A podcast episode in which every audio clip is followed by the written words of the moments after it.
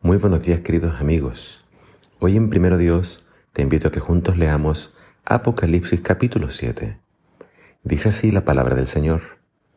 Entonces vi a cuatro ángeles que, parados en las cuatro esquinas de la tierra, detenían los cuatro vientos para que éstos no se desataran sobre la tierra, el mar y los árboles. Luego vi a otro ángel que venía del este, con el sello del Dios viviente y gritó a los cuatro ángeles que habían recibido autorización para dañar la tierra y el mar. No vayan a dañar la tierra, ni el mar, ni los árboles, porque todavía no hemos marcado en la frente a los siervos de nuestro Dios. Escuché el número de los que fueron sellados, ciento cuarenta y cuatro mil de todas las tribus de Israel. Luego vi frente al trono y delante del Cordero a una gran multitud de todas las naciones, tribus, pueblos y lenguas, todos vestidos de blanco y con ramas de palmas en las manos. Era tan inmensa la multitud que nadie podía contarla. Al Dios nuestro que está en el trono y al Cordero debemos la salvación, gritaban. Y los ángeles, que de pie rodeaban el trono, y los ancianos y los cuatro seres vivientes, se postraron delante del trono y adoraron a Dios, diciendo, Amén que la bendición, la gloria, la salvación, la acción de gracias, la sabiduría, la honra, el poder y la fuerza sean de nuestro Dios para siempre. Amén.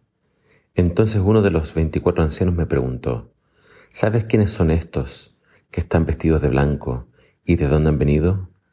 No, Señor, respondí, dímelo. Estos son los que pasaron por la gran tribulación, me dijo. Su ropa está blanca porque la, lavaron y blanquearon con la sangre del cordero. Por eso, estando delante del trono de Dios, y sirven día y noche en su templo. El que está sentado en el trono los protege. Jamás volverán a tener hambre ni sed, y estarán a salvo del sol, abrasador del mediodía. El cordero que está en el trono los alimentará, y, como pastor, los conducirá a las fuentes del agua de la vida y Dios les enjugará las lágrimas.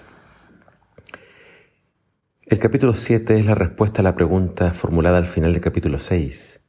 ¿Quién podrá permanecer en pie ante la segunda venida de Cristo? Y la respuesta es los 144.000. El capítulo comienza mostrando a cuatro ángeles sosteniendo el juicio final. Los vientos están por ser soltados para que destruyan la tierra. Pero antes de que eso ocurra, los hijos de Dios deben ser sellados para que la destrucción no los alcance. Así como el ángel destructor no entró a la casa de los israelitas, que marcaron su puerta con la sangre del cordero, así también todos los que reciban el sello de Dios serán librados de la destrucción final. Esta escena también tiene su paralelo en Ezequiel capítulo 9.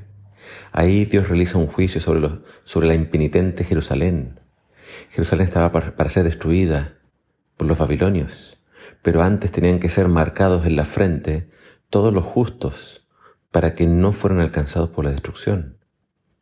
Fueron destruidos todos aquellos que no tenían la marca de Dios en sus frentes. ¿Qué debo hacer para ser sellado?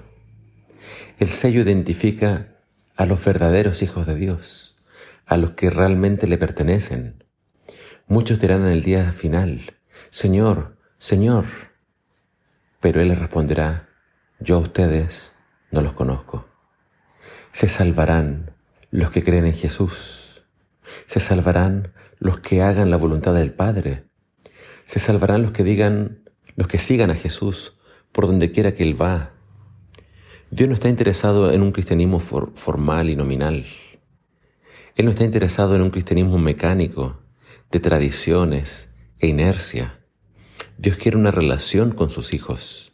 Dios quiere que ellos crean y confíen en Él. Dios quiere hijos fieles y obedientes.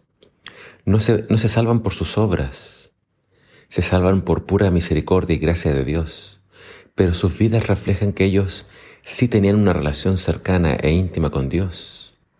Dios era su Dios y ellos su pueblo. Algo que también debemos eh, destacar de este capítulo es que estos 144.000 son en realidad una multitud incontable. No creas que es un número fijo. No, es un símbolo. Y es un símbolo de una gran multitud que será salva por el Señor. Y hay por ahí personas diciendo que la iglesia va a ser raptada antes de la tribulación. Apocalipsis claramente dice que ellos pasaron por la tribulación. Por tanto, ten cuidado con los mensajes que escuchas. Pon mucha atención al mensaje de la Biblia. Cuando Cristo venga, habrá una gran tribulación, pero Dios protegerá a los suyos antes de la destrucción final. ¿Ya fuiste sellado con el Espíritu Santo? ¿Ya estás listo para estar en pie ante el Señor?